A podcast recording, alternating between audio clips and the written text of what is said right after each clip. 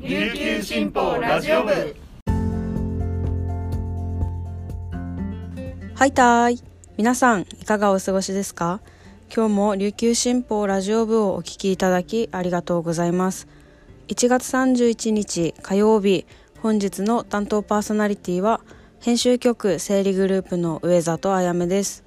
現在午前10時半時点の那覇の気温は16.7度。天気は晴れとなっています。はい今日で1月も終わりますけどね。なんか1月って早く感じましたね。最近まで正月最近正月したばっかりのように感じるんですけど早いなと思います。私はですねあの基本的に新聞の地方面のレイアウトを担当してるんですけど地方面にはですねあの沖縄の北から南まであと離島のいろんな話題が集まるページになってるんですけどこの1ヶ月はですね新年会とかあとはあの成人式とかあと新春敬老会とかそういう楽しい話題っていうんですかね。みんなが集まるイベントごとが多くてすごい読むのも楽しかったんですよ。あとですねあの沖縄は今お花が咲く季節なので桜が咲きましたよとかひまわりとかコスモスとかですねそういう花がいっぱい咲くニュースもあってあの楽しかったんですよね。で各地でもお祝いお,、ま、お祝いとかお祭りとか開かれていてコロナ禍だったこともあって多分3年ぶりに開催していることが多かったんですよ。もういつも以上にですね楽しんでいるっていうのがあの紙面からも伝わってきていてこのみんなと集まるって楽しいんだろうなっていうのが私も読みながら感じてました。もう読んでるこっちまでねこの嬉しくなるんですよね。だからこの読者にもですねこの新聞をパッて開いた時にその明るさとか楽しさとかそういうのが伝わってほしいなと思いながら紙面作りをしてるんですけどどんなですかね、まあ、まだまだだと思うのでもう少し頑張りながらいい紙面ができるように頑張り続けたいなっていうふうに思っています。はい。それではですねこの時間までに入った沖縄のニュースをお届けしたいと思います。最初のニュースです。防衛体制強化の方針を盛り込んだ安全保障関連3文書の決定を受け琉球新報社と JX 通信社は28、29日の両日県民を対象とした世論調査を実施しました。南西諸島の自衛隊配備強化など防衛力強化を打ち出した政府方針に対して過半数の51.9%が支持しないと回答し支持するとした回答を27.5%上回りました。防衛費の増額は6割超増税は7割超が反対し安全保障体制を抜本的に変える政府の方針に対し県民の支持や理解が広がっていない現状が浮き彫りとなりました。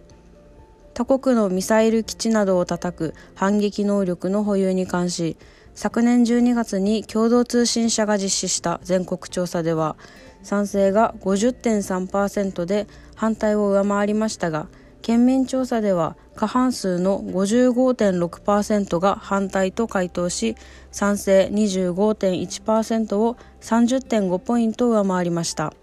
全国と沖縄で賛否の割合が逆転した形となりました。次のニュースです。経済産業省は30日沖縄電力が申請した4月からの電気料金値上げ認可に関し利用者の意見を聞く公聴会を那覇市内で開きました。県内在住の3人が一般消費者の立場から意見を表明しました。社会生活への大きな負担になるとの懸念や反対の訴えなどがあり厳しい意見が出されました。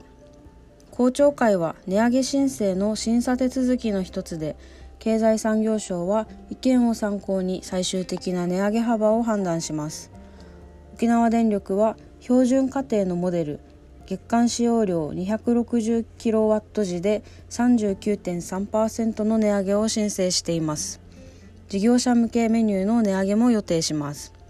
下流シェアを認定する県衣類縫製品工業組合の箕野恵里子事務局長は